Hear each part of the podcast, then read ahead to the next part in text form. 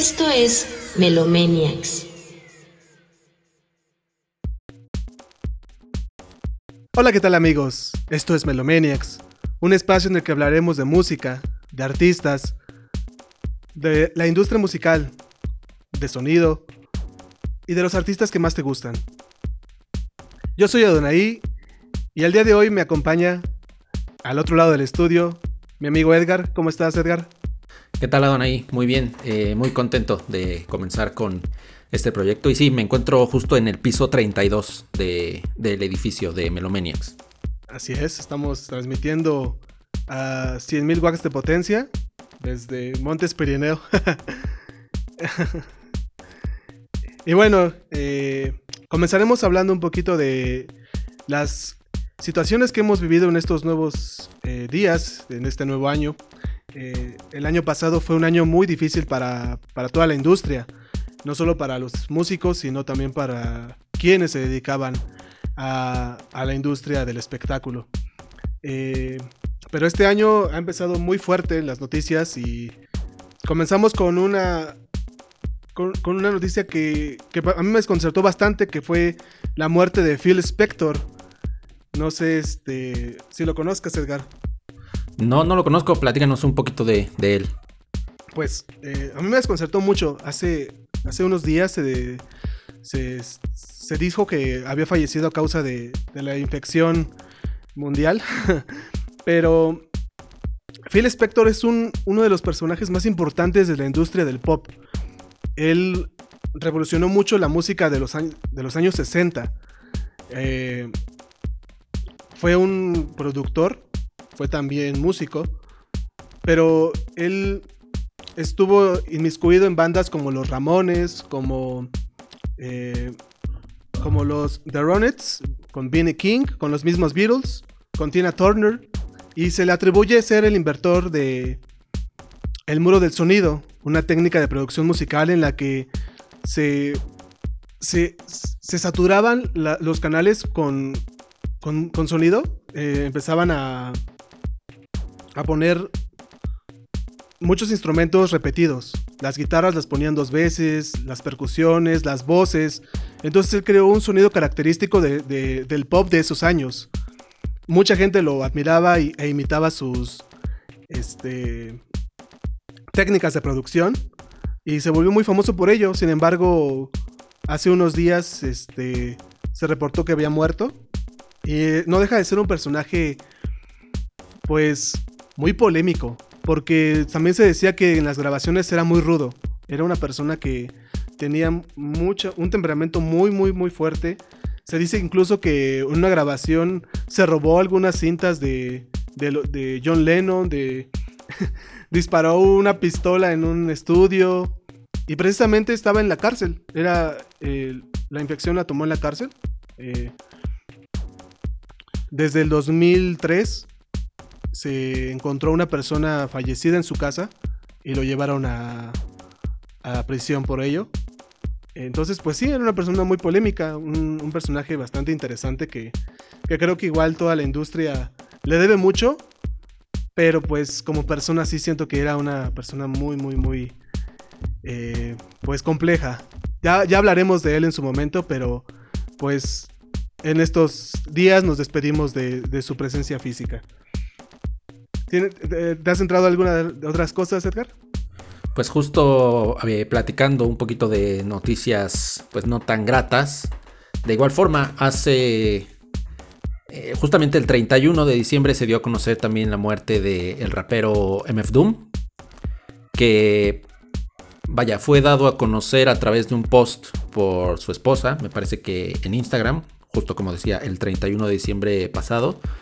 Sin embargo, eh, pues básicamente dijo que había muerto desde noviembre, desde el 31 de octubre del año pasado ya.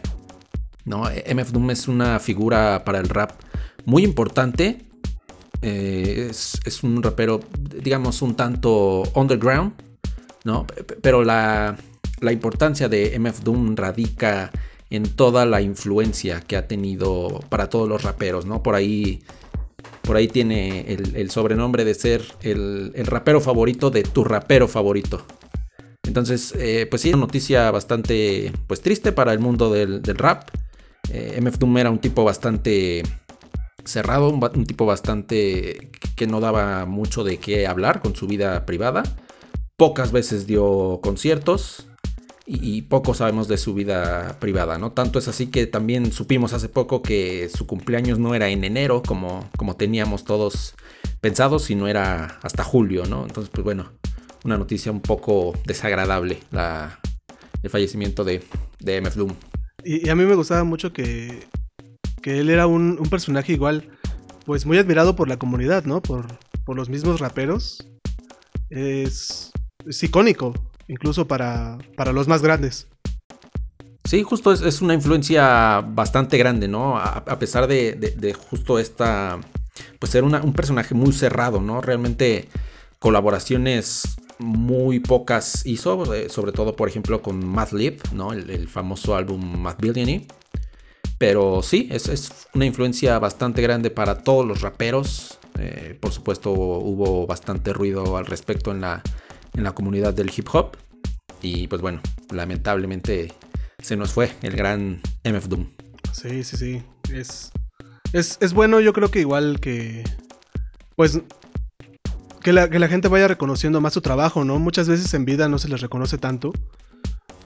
Y es extraño como también, por razones que, pues no sé, tal vez el, los medios de comunicación y todo esto que, que empiezan a ser más reconocidos cuando mueren. Y así como Phil Spector que te, que te mencionaba, ¿no? Que no es, no es alguien que yo, que yo conociera, pero eh, el hecho de que este, esto haya pasado pues sí me ha hecho conocer un poquito nueva música por, por lo mismo de que es eh, falleció recientemente, ¿no? Cuando pues en vida poco se escuchaba de él. Sí, muchas veces pasa, pasa eso y, pasa con todos los artistas, ¿no? Eh, es muy común que cuando un artista muere, inmediatamente empieza a vender un montón de discos y, su música se empieza a escuchar muchísimo. Y, pues sí, lamentablemente es una forma, digamos, como el último empujón, yo lo veo así, ¿no? Para, para conocer su música. Sí, sí pasa bastante. Sí, sí, sí. Pues eh, eso es lo que últimamente ha pasado. También se ha revelado algunas nuevas cosas. Eh, no sé si supiste que Selena Gómez iba a estrenar un. Había estrenado una, canción en español. Que había prometido un álbum hace mucho tiempo, pero hasta hace poco parece que se está haciendo realidad. Hay muchos fans de, su música y, hace poquito sacó una canción nueva. Creo que se llama De una vez. no sé si supiste de eso también. Sí, de una vez. Eh, parece que va a ser todo el álbum en, español, ¿no? Creo que es una, una forma bastante inteligente de, entrar a la industria, eh, al, público hispano, más bien, ¿no? Eh, creo que hay muchos artistas hispanos justamente que están entrando al mundo, por ejemplo, de, Estados Unidos. Y, creo que es un movimiento inteligente de, Selena Gómez, ¿no? Y, más esto que está eh, impulsando de, sus raíces mexicanas, me parece un, movimiento interesante. Sí, es que, pues sí, precisamente como que hace unos años, creo que lo, lo prometió hace como 10 años y hasta ahorita se está haciendo, también es como, pues sí, una, estrategia bastante inteligente, pero no deja de ser agradable que alguien cante en tu idioma, ¿no? Creo que desde que Michael Jackson, por ejemplo, también cantó en español, es, pues es algo que cambia mucho la, forma en la que ves al artista, ¿no? Sientes que se preocupa un poquito más por, por, por su público, ¿no? No, no solo el, el que lo escucha en su idioma natal. A mí me parece algo también bastante padre. Sí, definitivamente está, está bastante cool, ¿no? Escuchar a un artista saliendo de su zona de confort, porque si bien, digamos, Selena Gómez siempre, nunca ha negado, por supuesto, sus, raíces mexicanas, no sé, creo que su papá es mexicano o, una cosa así, eh, pues finalmente no es un idioma que realmente domine, ¿no? Entonces realmente está saliendo de su zona de, confort y la verdad es que no lo hace mal, yo, yo la escuché y, y lo habla, o al menos lo canta en, en esta canción bastante bien. ¿Sabes quién también canta muy bien en español? Ariana Grande. No sé si alguna vez has escuchado. Cierto, cierto, sí, sí, también. También lo habla bien. Y Billie Eilish me parece que también, no, no, sé qué tanto lo hable, pero también la, he escuchado algunos fragmentos en español y, lo hace bastante bien. Sí, sí, sí. Cantaba canciones de. Carla Morrison, creo. Alguna vez la escuché cantar una de, ella. Me parece que sí. algo así. Pues eh, es, algo padre que, creo que igual y sus fans agradecerán. Eh, y no sé, ¿has escuchado algo más de estos, de estos días? Bueno, otra, otra noticia también, pues digamos, no tan agradable. Es justo lo que acaba de pasar hace poquito con el Brexit. Por supuesto, este no es un espacio en el que vamos a hablar de política, pero por supuesto el Brexit eh, que, se dio ya formalmente el primero de enero, pues ha traído algunos, eh, algunas cosas no muy agradables para los músicos eh, del Reino Unido, ¿no? Que por supuesto están preocupados porque no ha existido un acuerdo entre el gobierno justo del Reino Unido y la Unión Europea para que estos puedan trabajar de, manera adecuada como lo venían haciendo. Eh, por supuesto ya cuando termine la pandemia y puedan volver a hacer conciertos y, todo este tipo de, cosas, no hay un acuerdo, ¿no? Entonces están preocupados por todos los permisos, eh, por todo el tema de, del IVA y todo el tema eh, legal que tengan que, pasar con todos los países de la, de la Unión Europea, puesto ellos siendo parte hasta, hasta el 31 de diciembre pasado pues ahora van a cambiar las cosas, ¿no? Entonces, eh, pues por ahí habrá que ver qué, va a pasar con, eso, ¿no? Y artistas como Dua Lipa, como Tom York de Radiohead, por supuesto, están preocupados y por ahí eh, incluso se, está, se estaba haciendo una lista que me parece que ya tenían como 250 mil firmas de, músicos del Reino Unido que justo eh, pedían al gobierno, ¿no? Para, para que se llegara a un acuerdo con la Unión Europea y pudieran trabajar de la manera más adecuada cuando, cuando se pueda, por ejemplo, regresar a los conciertos, ¿no? Entonces, pues ahí vemos cómo eh, la política influye un poquito en la, en la música, o bastante, más bien. Bastante, sí. Sí, sí, sí, es un... Es, algo que va muy ligado. A veces no quisiéramos... Eh, pues que estuvieran ligados, que estuvieran... Que tuvieran algo que ver, pero sí, muchas veces eh, creo que son son consecuencia de, una de otra, ¿no? A veces. Eh, los movimientos artísticos, por ejemplo. Y esto también nos lleva a, lo que hace poquito platicamos, que es este. Que Shakira había vendido sus canciones, su repertorio fue vendido completamente a un, a un sello, ¿no? Sí, es correcto. Hace unos días justo se dio a conocer que vendió el 100% de sus derechos a la empresa Hypnosis Song Found Limited. Eh, realmente no se dijo la cantidad que, pagaron por, estos derechos, pero, sí, es, es, un movimiento que, hemos visto en los últimos meses, yo diría, ¿no? Por ahí también pasó con Neil Young, también vendió, no recuerdo qué cantidad de sus derechos, lo mismo pasó con Bob Dylan, también vendió a Universal el 100% de, de su catálogo.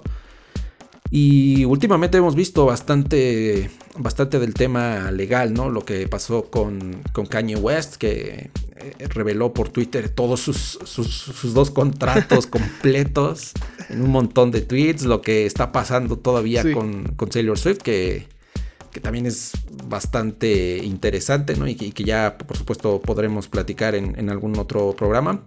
Pero sí, es algo que está pasando últimamente. Es, un tema bastante controversial, ¿no? Yo, yo lo veo igual muy, no sé, pues como si te, estuvieras desprendiendo de un hijo, ¿no? Eh, eh, por un lado vemos como Taylor está pues muy...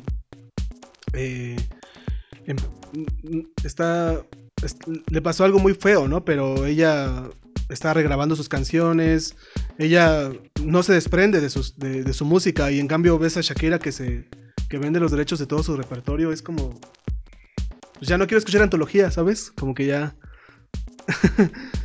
ya no sé a quién, a quién le estoy ayudando. Y. Pues bueno, pues sí, habrá que ver qué más. También Bob Dylan creo que es un personaje bastante.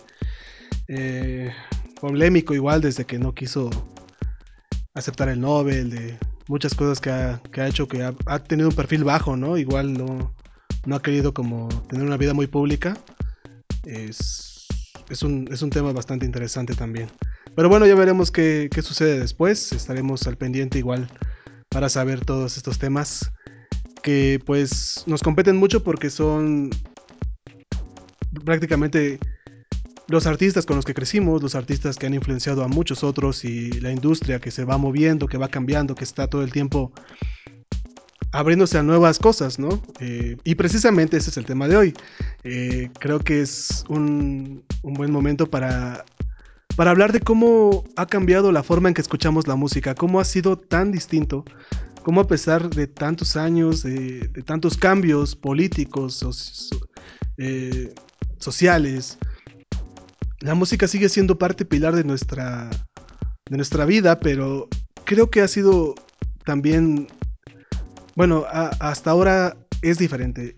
La gente que escucha música ahora no, es, no la escucha de la misma manera que la escuchaba eh, en otro tiempo, y no me refiero solo a, a al medio, ¿no? al medio sonoro, ¿no?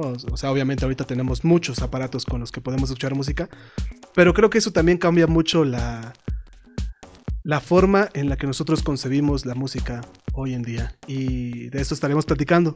Sigan con nosotros.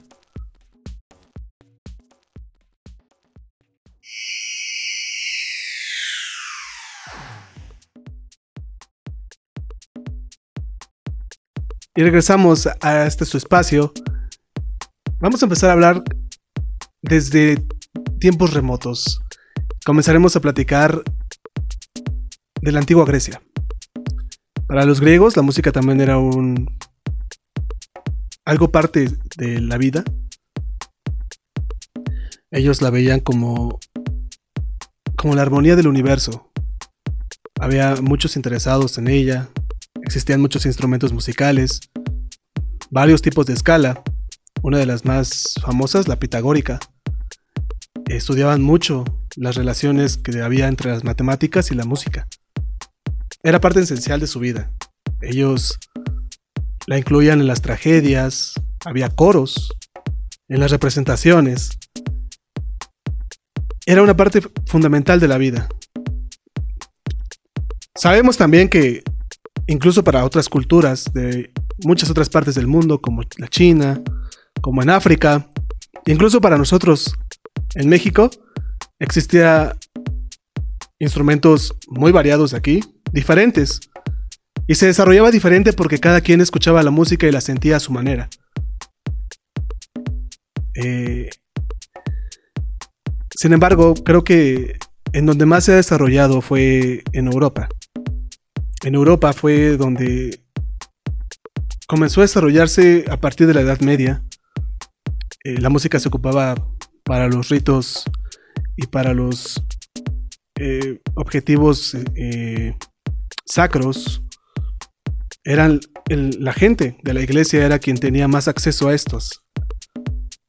Claro, también existían cantantes eh, que no pertenecían a esto, los juglares, los trovadores, que iban de ciudad en ciudad haciendo canciones, tocando instrumentos, y esto era la parte esencial de la vida también. Muchas veces llevaban noticias de pueblo en pueblo, de lo que estaba pasando. Pero no fue, no fue sino hasta el Renacimiento donde la música empezó a cambiar, a no pertenecerle solo a un rubro, sino al mismo pueblo, ¿no? El mismo Leonardo da Vinci era amante de la música, ideó también algunos instrumentos musicales. Entonces, la música dejó de ser eh, eso que solo tal vez también era parte para, para adorar a, a, Dios, que lo incluía la iglesia.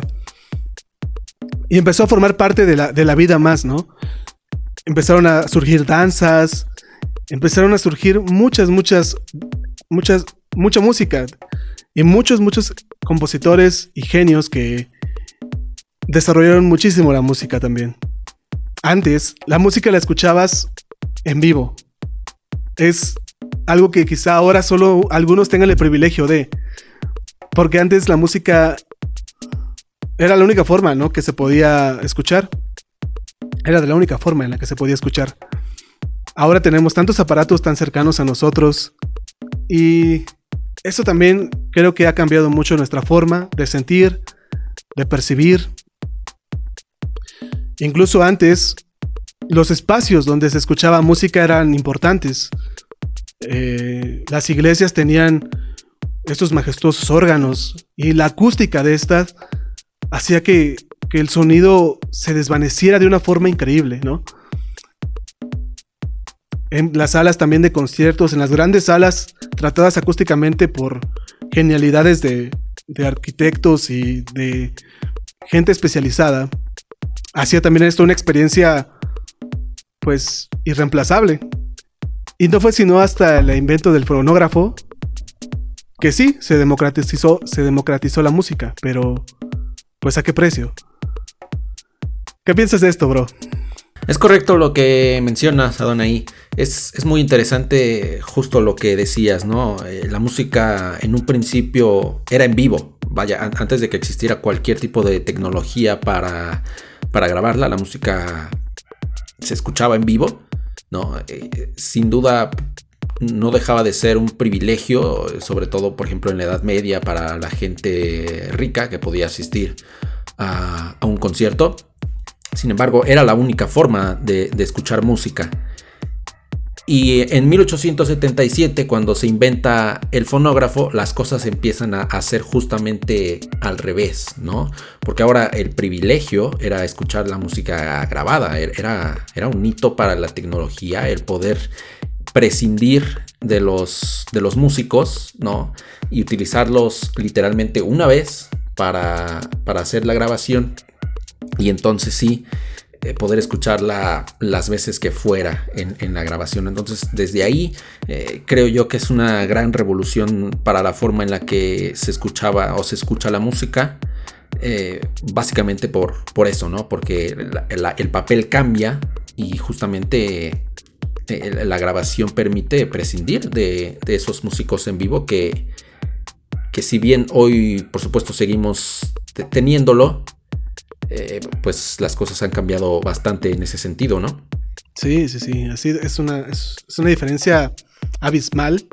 Y, y, ahorita que mencionas eso, ¿no? De cuando el fonógrafo fue inventado, pues yo pienso que la calidad no era la más óptima, ¿no? o sea, no sé, a diferencia de, de, alguien que toque el piano en esos tiempos, y pones a alguien tocando el piano en un, en un fonógrafo, en uno de los, de los primeros aparatos que surgieron para reproducir música, pues sí, creo que la música no sonaba muy bien. O sea, yo creo que hubo muchos desertores, ¿no? De ese, de ese tipo de cosas, ¿no? Así como, como hoy en día igual hay, hay quienes ya desprecian mucho los viejos equipos de sonido porque no suenan muy bien. Sí, por supuesto. Eh, obviamente la, tecnología empieza a, surgir, pero evidentemente si tal vez hoy no es perfecta, pues en, aquellos tiempos mucho menos lo era, ¿no? Y, por supuesto, eh, por ejemplo, las primeras grabaciones, pues de hecho no eran ni siquiera en discos planos, ¿no? Eran en estos cilindros que eran grandes, que eran pesados, que, se dañaban muy fácil y que evidentemente pues eh, ocupaban muchísimo espacio, ¿no? ahí podemos eh, dar un pequeño salto hacia justo 1925 cuando se empieza a usar el primer disco plano y, vaya, digamos, eso es otra revolución, ¿no? El, poder eh, tener este tipo de, grabaciones que se pueden transportar mucho más fácil, que se pueden guardar mucho más fácil y evidentemente que la tecnología empieza a avanzar, a cada vez escucharse mejor y es algo que a, través de, todo el siglo XX eh, empezamos a, ver. Un desarrollo tremendo de la tecnología, ¿no? También es, es, algo que marca mucho el, siglo pasado. Creo que en nuestros días es difícil imaginar cómo tu casa puede estar en silencio, cómo hacer qué hacer, incluso también sin música y, y, tantas actividades que ahora hacemos con, con solo presionar algunos botones y, tener ese acompañamiento de, alguna canción, de algún artista que, nos guste. En otros tiempos nadie gozaba de eso, ¿no? Es, es impresionante también cómo ver cómo ha cambiado tanto, ¿no? Cómo primero pasaron de ser discos planos como tú mencionas y, vinieron después otros desarrollos, ¿no? Sí, justamente eh, es muy interesante, ¿no? Porque por supuesto todos esto, este tipo de equipos, desde el fonógrafo y después eh, las grandes tornamesas para reproducir los, los, discos de vinilo, que ya para 1931 se empiezan a, fabricar eh, ya propiamente de vinilo. Pues eran aparatos grandes, eran aparatos eh, muy costosos también para, para, esa época, ¿no? Entonces, es lo que un poco que lo que mencionaba al principio, ¿no? Realmente no toda la gente podía acceder a, un equipo de estos, porque realmente eran bastante caros, eran muy grandes, evidentemente no era muy complicado llevártelos a otro lugar, ¿no?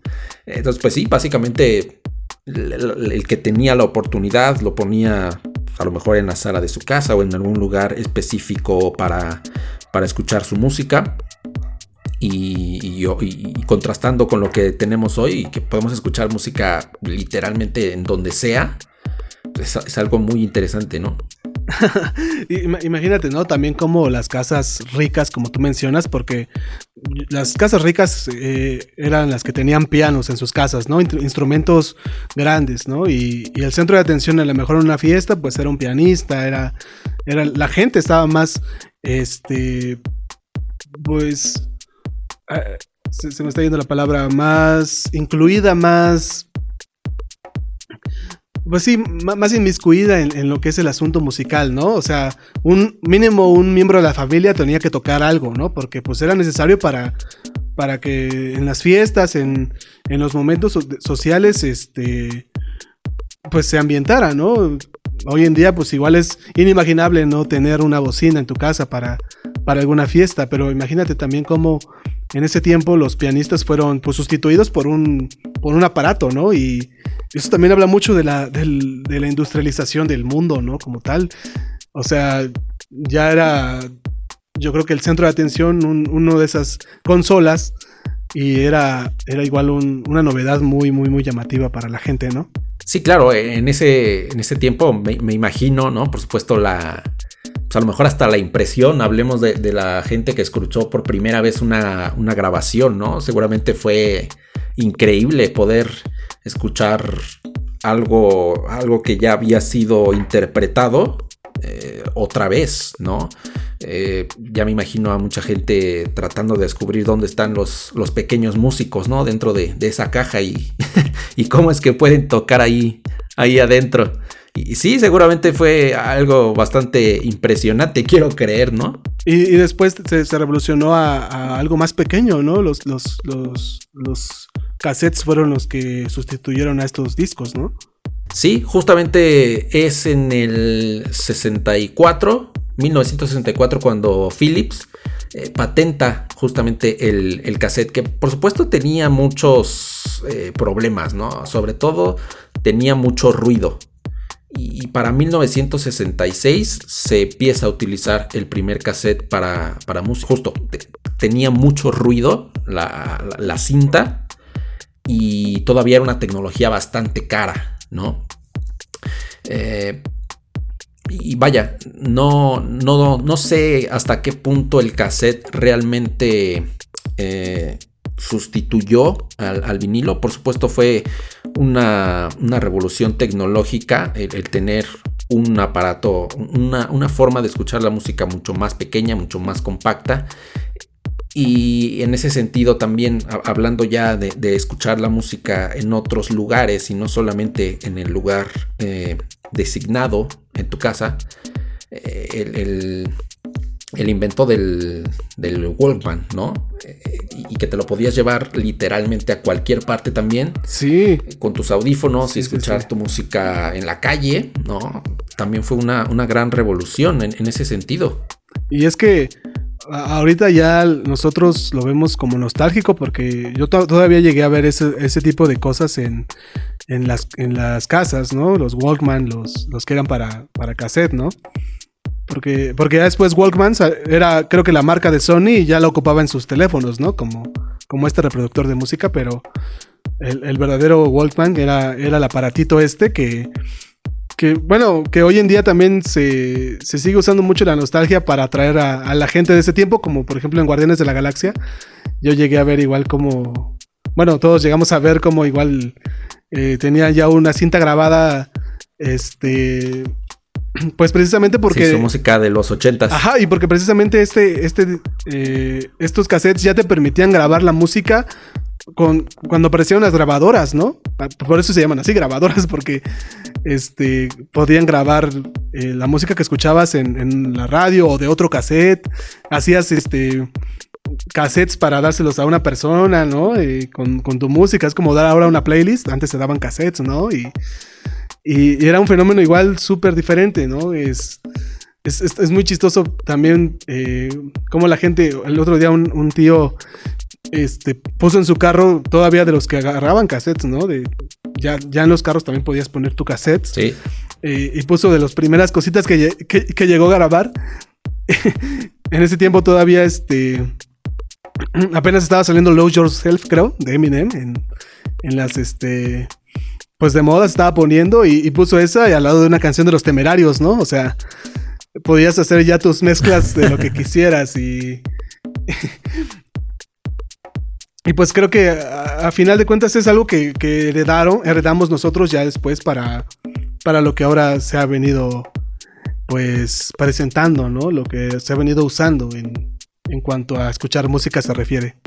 Sí, tienes razón. Y, justo esta posibilidad, como, mencionas, ¿no? De, grabar en las, en las cintas, eh, pues digamos, de alguna forma hacía a la gente partícipe de la música, de, cierta forma, ¿no? Como dices, armas tu, mixtape con tus canciones de, Eminem y de los temerarios y de el que te guste, ¿no? Y, es una forma mucho más sencilla de, tener tu música, de tener la música que, que te gusta, ¿no? Y cierto, ¿no? Por supuesto, lo de los, lo de los coches que, que, ya empezaban a tener este tipo de, sistemas para escuchar música también en el auto, eh, pues sin duda también ayudaron, ¿no? en ese sentido, a que escucharas tu música en donde tú quisieras. Y, por ejemplo, eh, justamente en, la época dorada de, los vinilos también se intentó eh, en algunos modelos de coches, no, no recuerdo qué, marca, no, recuerdo si fue Ford, pero no, la verdad es que no, no, no, lo recuerdo bien.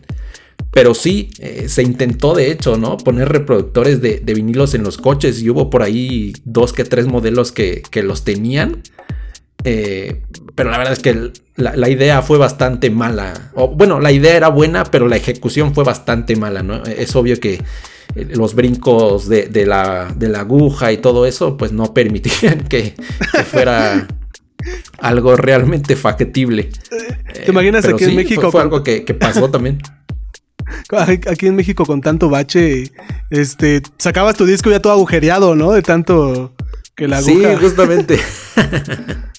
Entonces, pues sí, es, es, algo revolucionario el cassette, este, para, para lo que se refiere a música portátil ya, ¿no? Hablando de, de que tú te pones tus audífonos y se vuelve tu música ahora, ¿no? Ya porque ya no, ya no estás compartiéndola con el ambiente, con nadie más. Es una, una cosa solo para ti. Y, después se vino a revolucionar todavía más con, los siguientes inventos, ¿no? Sí, exactamente. Eh, pues es a partir de, la, de los 70 cuando ahora sí, entre Philips y Sony empiezan a desarrollar la tecnología del CD, ¿no? Que en un principio era un, sistema analógico, en realidad.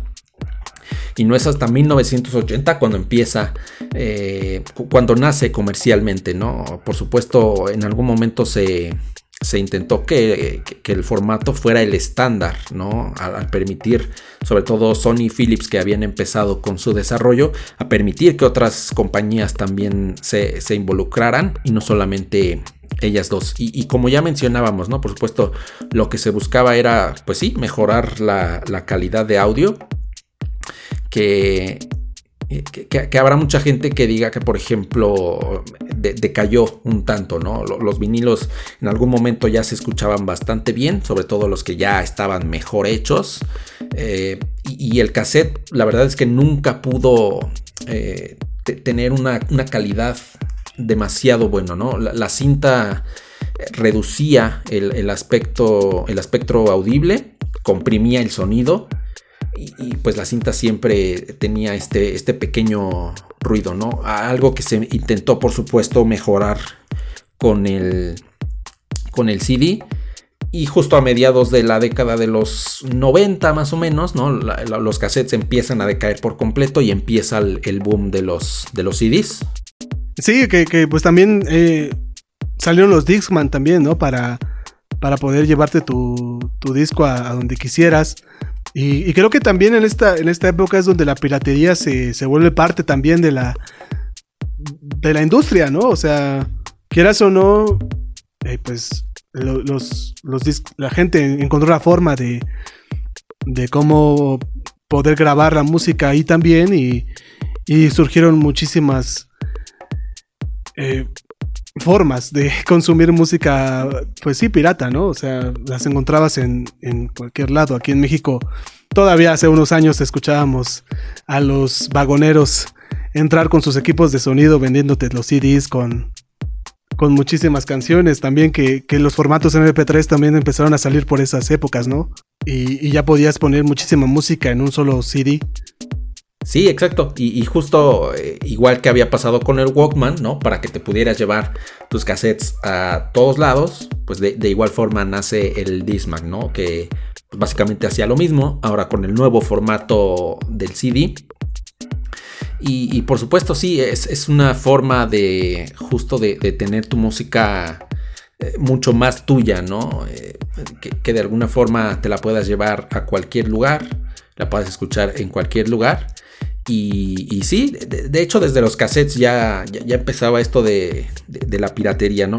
La verdad no sé si, si con los vinilos pasaba, pero sí, con, por supuesto con los cassettes y los CDs es son tecnologías mucho más fáciles para que el usuario, digamos, promedio eh, pueda hacer sus propias grabaciones y con ello, evidentemente, la, la piratería, ¿no? Justo con estos eh, álbumes eh, que, que salían en CDs completos y sí, después eh, cuando el CD se puede utilizar no solamente para grabar música, sino para eh, grabar eh, cualquier tipo de archivos y, cualquier tipo de información, justamente y, con la llegada del, desarrollo, con el desarrollo del formato MP3 del 93, pues justo empieza este, este auge de, los discos con canciones, ¿no?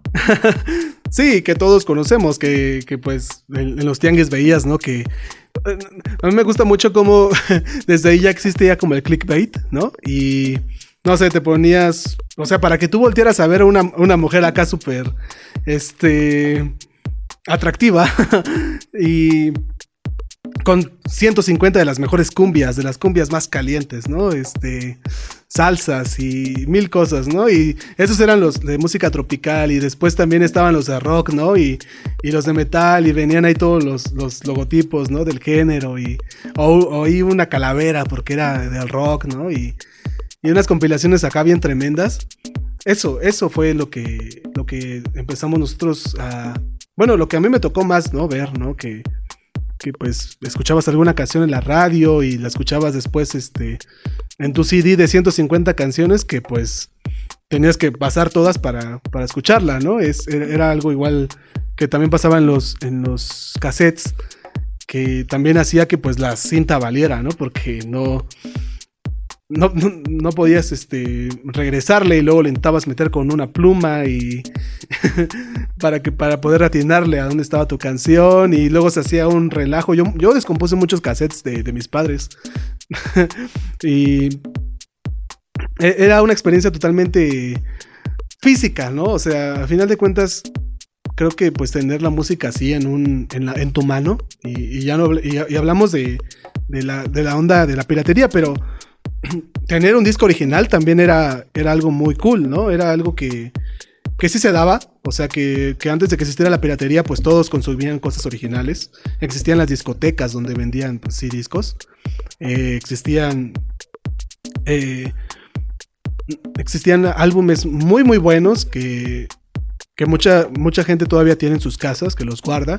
Pero a partir de, de, esto que hablamos, de la piratería y todo esto, yo creo que fue donde empezaron a, a surgir esto de las playlists también, ¿no? Y, y, y, se, y, se, fue perdiendo también ese gusto por escuchar un álbum, ¿no? Por escuchar eh, una obra completa de, de, un artista que concibió, ¿no? Un álbum conceptual, un, algo que fue concebido para ser escuchado completamente en conjunto, se fue perdiendo también y cuando llegó el, el iPod, cuando Apple empezó a vender canciones solitas, ahí yo creo que le dio al clavo, ¿no? Sí, justamente, pues este tipo de.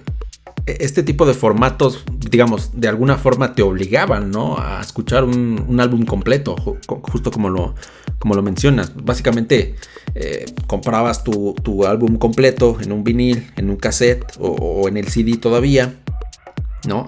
Y, por ejemplo, en, el caso del vinil y de y del cassette, pues básicamente tenías que echártelo completo porque adelantar a una canción que tú quisieras escuchar o que a ti te gustara, pues era tener que atinarle a la aguja y tener que adelantarle a la cinta, ¿no? Y hasta atinarle a la canción al, momento en el que empezaba la canción que tú querías escuchar. Cosa que cambia ya con el CD, que es digital y que ya puedes ahora sí cambiar justo a la, canción que tú quieres, pero evidentemente la forma de, comercializar eh, los álbumes, pues obviamente, evidentemente todavía vaya, la venta de estos era, era mayor, ¿no? Y, una cosa que, justo ahora se me venía a la mente y que no mencionamos, pues fue también, es también la preservación de estos formatos, ¿no? Es algo que también se, buscaba desde, desde un principio.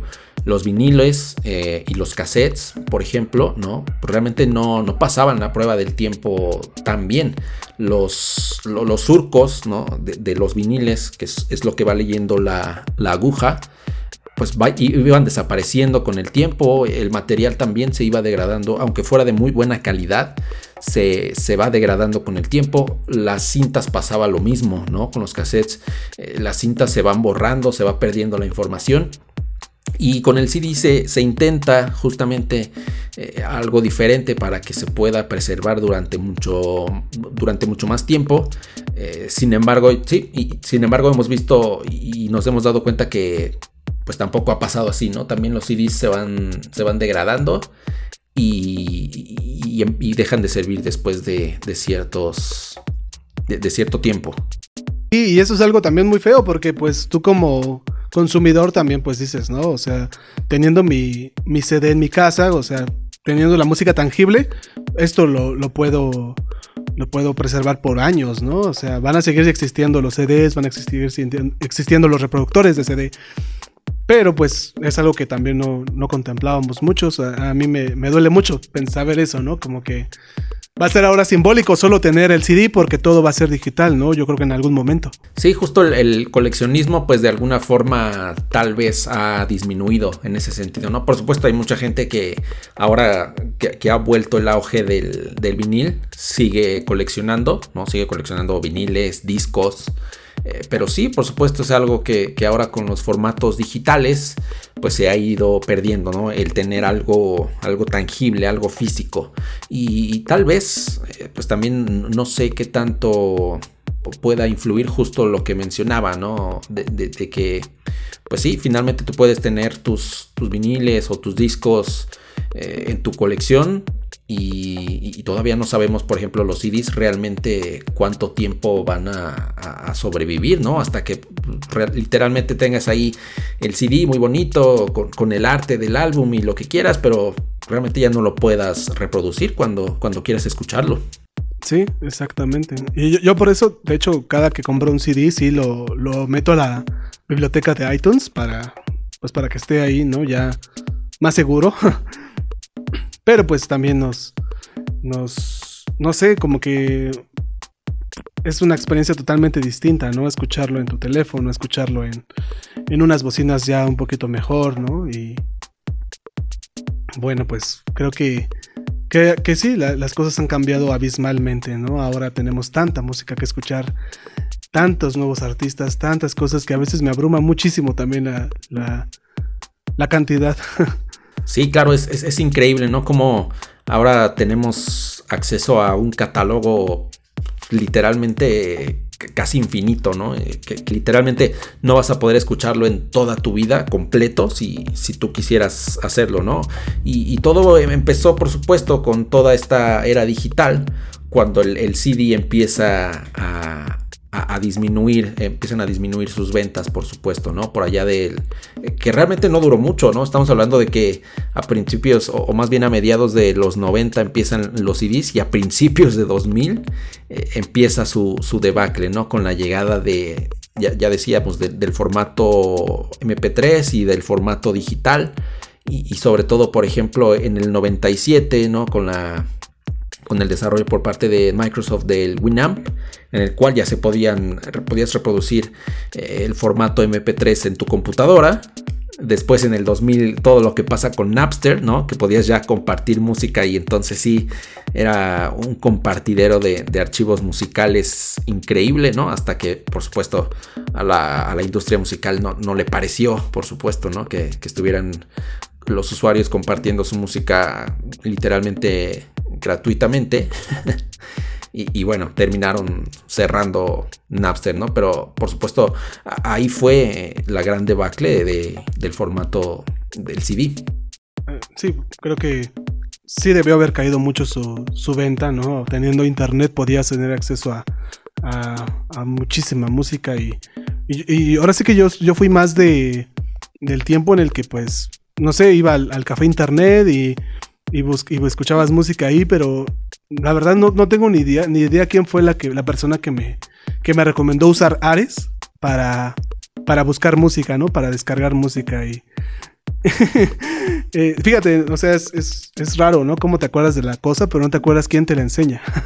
y, y sí, pues creo que a partir de ahí yo también fue cuando, cuando todos nosotros tuvimos un acercamiento a la música mayor, ¿no? O sea, empezabas a escuchar ya lo que te gustaba, ¿no? Lo que te ofrecía la radio, empezabas a, buscar ahí en Ares a ver qué encontrabas. Lo malo era que pues Ares tenía mucho contenido que no era para niños. Es, algo que, que ahora ya, ya de adulto, pues sí, sí es como, bro, no manches, pues esa cosa sí no se dejes a tus hijos, pero bueno, pues en nuestro tiempo, pues, pues no sé, mucha gente lo ocupaba para eso, para escuchar música, para para encontrar canciones de, de lo que quisieras, de Dragon Ball Z. Me acuerdo que había muchas de... De dónde las sacaban, pues quién sabe, ¿no? Pero había muchísima música y, y, fue, fue, justamente cuando, cuando también estaban surgiendo estas, este, estos anuncios televisivos, ¿no? De manda tal cosa al, al, número este y te mandamos la canción esta, ¿no? Y lo que pasó, pasó, ¿no? Y, cancioncillas ahí que eran de moda, que, las podías tener en tu celular, ¿no? Y no manches, pues mandabas el número y te mandaban una secuencia MIDI, ¿no? Y tú ya ibas por el mundo presumiendo tu, tu secuencia MIDI y luego se la pasabas a tus compas en, en por infrarrojo, por Bluetooth y...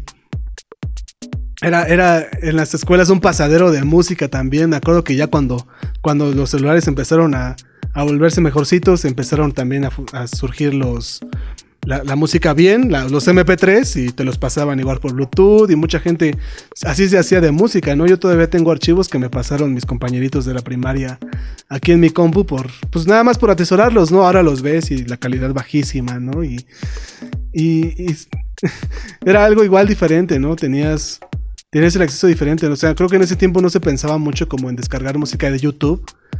Creo que era, era igual una una experiencia diferente, una experiencia que en YouTube todavía creo que no había tanto. ahorita ya es toda una potencia. A nivel música encuentras ahí lo que quieras. Pero antes creo que Ares fue un, una de las aplicaciones de los software que, más se usaron y no sé si a la fecha sigue existiendo, no sé si por lo menos la, la gente la conozca, yo creo que sí. Pero bueno, ahora con Spotify pues creo que todo se ha legalizado, se ha vuelto más, pues no sé si transparente, la gente ya escucha música, ya el artista recibe lo, lo de esa música. Pero ese es otro tema, es un tema igual muy complejo, igual para, para abarcarlo aquí. y, y, sí, pues es, es toda una, una, diferencia, ¿no? De escuchar música ahora hace tantos años y creo que somos muy afortunados de poder de poder escuchar lo que queremos. Sin embargo, creo que yo también aquí quisiera dar mi opinión sobre, pues, cómo, cómo escuchamos, ¿no? O sea, sí, pues sí, bien, escuchas con tu aparato, con tu equipo de sonido, ¿no? Y mucha gente se esmera en tener equipos de sonido muy buenos. Eh, pero realmente escuchas, realmente le prestas atención a lo que, a lo que escuchas. Creo que es, un tema de reflexión y, y, a veces uno dirá, sí, sí, claro, ¿no? Pero Bro, pues en esa grabación están interviniendo muchísimos músicos, productores que se han, eh, se han partido el lomo por, por entregar un producto artístico impresionante y, y no sé, no sé si es rebajar la música, no, no sé si, si el ponerla de fondo, por ejemplo, es, es algo, algo que, que le quite valor, algo que, que, muchas veces, por ejemplo, igual escuchas a gente que dice, no, esa canción la escucho mil veces en un día, pero es eso, realmente la escuchas, realmente le pones atención a todo, a todo, a todo lo que, lo que está incluyendo esa canción o, o, lo que sea, ¿no? Lo, lo que escuches. Creo, creo, que tiene que ver con lo que ya mencionas, ¿no? De que eh, el día de hoy podemos escuchar música literalmente en donde sea, ¿no? En un principio, digamos, tenías, sí, tu, equipo de música en tu sala y te sentabas, ponías tu álbum eh, desde el principio y lo escuchabas con toda, con toda tranquilidad. Y hoy que escuchas eh, la música en cualquier lugar, pues sí, justo eso, ¿no? Realmente no le pones tu atención por completo. A lo mejor estás eh, haciendo tarea, haciendo tus quehaceres, o a lo mejor vas en el metro o en el coche manejando. Entonces, pues sí, eh, siento que, ese tipo de, cosas que nos han hecho escuchar música eh, de una forma diferente y, prácticamente donde queremos y cuando queremos, pues sí ha, permitido que suceda, ¿no? Que, no le pongamos una atención completa a la música eh, y, creo que tiene que ver también con que, pues vaya, realmente hoy la música es una parte importantísima de, nuestra sociedad, ¿no? Realmente es muy complicado eh, pensar en que, en que no puedas escuchar música a lo mejor un día, ¿no? Siempre vas a escuchar, por, lo menos en el radio o, en tu teléfono. y, justo pues también tiene que ver, como hablábamos ya, de, la calidad, ¿no? Eh, pues sí, evidentemente los formatos en los que escuchamos música eh, se han esmerado siempre en, mejorar la calidad, eh, pero esto no se ha logrado del todo, también porque invertir en un equipo que realmente te deje escuchar la música, pues digamos, como se hace en un estudio de grabación con equipos tremendamente caros, pues sigue siendo también todavía al día de hoy bastante, bastante caro. Muy costoso. Y es algo que, igual, pues sí, quizá mucha gente también, eh, sí, tenga, tenga esa, esa paciencia, esa búsqueda por escuchar lo mejor, ¿no? Por, por disfrutar por, de, lo que te ofrece, ¿no? La música ofrece un, placer, un, un, un, conjunto de sentimientos, pues maravillosos, ¿no? Y y es, una pregunta que mucha gente se hace, muchos en especial músicos, ¿no? Se, se hacen, ¿no? ¿Qué, música estamos haciendo? ¿Estamos haciendo música real? ¿Estamos, estamos eh, como en otros tiempos, siendo parte de la vida de las personas o solo somos música de fondo? ¿Ustedes qué piensan, Melomaniacs? Déjenos sus comentarios, los estaremos leyendo. ¿Quieres agregar algo más, Edgar? Pues creo que no, justamente nada más eh, eh, respecto a lo mismo, eh, pues igual, ¿no? A lo mejor ya no, ya no lo platicamos. Ahora con, los formatos digitales y por ejemplo el streaming, pues ha pasado más o menos lo mismo, ¿no? Con, los otros formatos físicos. Sí, se, se, intenta siempre mejorar la, calidad de audio y, de lo que escuchamos. sin embargo, por ejemplo, si tú quieres escuchar una, canción o un álbum completo en una gran calidad, pues realmente necesitas una cadena de, equipo, ¿no? Necesitas eh, desde un archivo de alta calidad, a lo mejor eh, si lo compras o, lo escuchas desde un CD o, contratas algún formato de streaming como Tidal, ¿no? que te permite escuchar la música en alta calidad, eh, pero también necesitas un convertidor eh, que, sea bastante bueno, también necesitas unas bocinas o unos audífonos que te permitan escuchar eh, la música de, esa forma. entonces, pues sí, definitivamente también ha, cambiado bastante la forma en que escuchamos ahora el, streaming, ¿no? Y, por supuesto, a lo mejor no, no, no, lo hablamos, podría ser otro tema bastante interesante, eh, que pues finalmente son los, los costos, ¿no? ¿Cuánto costaba comprar un vinil? ¿Cuánto cuesta comprar un CD todavía, todavía hoy? Y por menos de lo que cuesta un CD, un solo CD, con, ¿qué te gusta? 15, 16 canciones máximo. con menos de lo que cuesta eso puedes pagar una suscripción mensual a cualquier eh, servicio de streaming de tu preferencia. Exacto. Y tener eh, acceso, como ya decía, ¿no? A un catálogo inmenso que literalmente no vas a poder escuchar en tu vida completo. Entonces también eh, ahí se ha democratizado la música porque digamos de, esta forma es completamente legal, pero, pero sí estás pagando una, una fracción de lo que en otro momento hubieras pagado por, por, un formato físico. Sí, sí, sí. Y hay mucha gente, ¿no? Iba a ser la mayoría de la gente, pero no puedo, no puedo asegurarlo, pero muchísima gente se ha sumado, ¿no? A, escuchar este, música en estos formatos.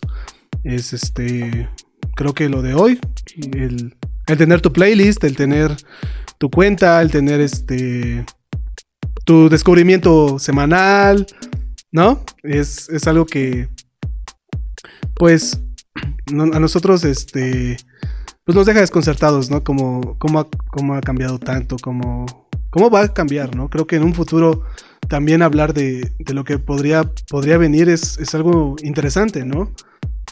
¿Qué, más viene? ¿Qué, después de tantas cosas que han cambiado, ¿qué, ¿qué, podría cambiar más, ¿no, Edgar? En este momento no se me ocurre nada, como tú dices, ¿no? Como seguramente a mucha gente no se le hubiera ocurrido que que en algún momento podrías escuchar música desde cualquier lugar sin tener algo físico, ¿no? Sin tener un disco, sin tener un cassette y que pudieras conectarte a, un servidor del otro lado del mundo y, escuchar literalmente la música que, tú quisieras, ¿no? Entonces, pues sí, eh, definitivamente será muy interesante eh, cómo vamos a, escuchar la música en 10, en 20 años. Sí, sí, sí. Déjenos también sus comentarios sobre lo que ustedes piensan, lo que esperan. Y, siguen, y sigan con nosotros.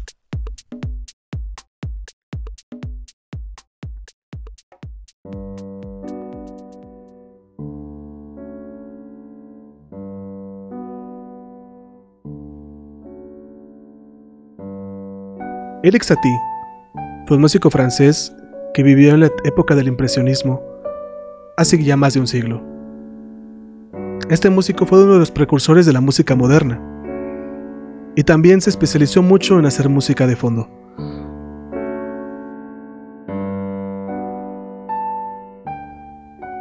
Él pensaba que no toda la música debía de ser no tan compleja, quizá un poco más ligera, para amenizar encuentros, y que claro, la música también podía en sí tener su carácter, y que merecía ser escuchada, pero que no necesitaba tan tanta atención del oyente, que el oyente podría hacer sus cosas mientras sonaba, y creó un lenguaje propio que ha trascendido a lo largo de los años.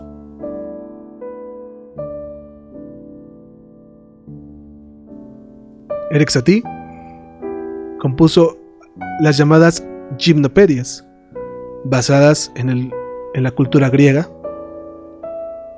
que destacan mucho por su belleza.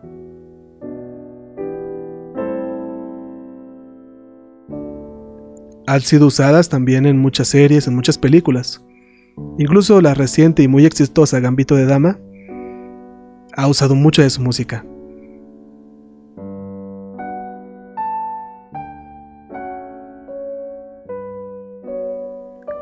Les recomendamos mucho escuchar a este compositor. Y ahora suena la Gimnopedia número 1, una de las más representativas del compositor y una de las obras de la música clásica más famosas de la historia.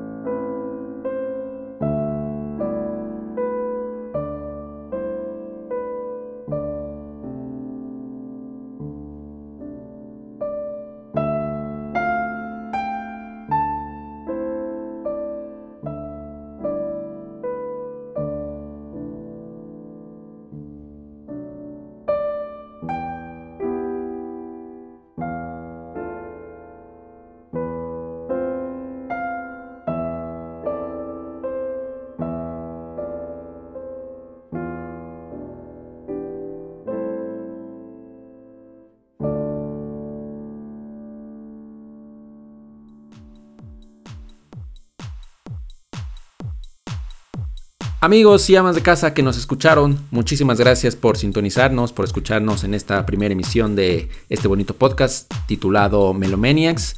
Adonai, muchísimas gracias por estar aquí, mi hermano. No, muchísimas gracias a ti, bro. Ha sido un placer compartir micrófonos contigo.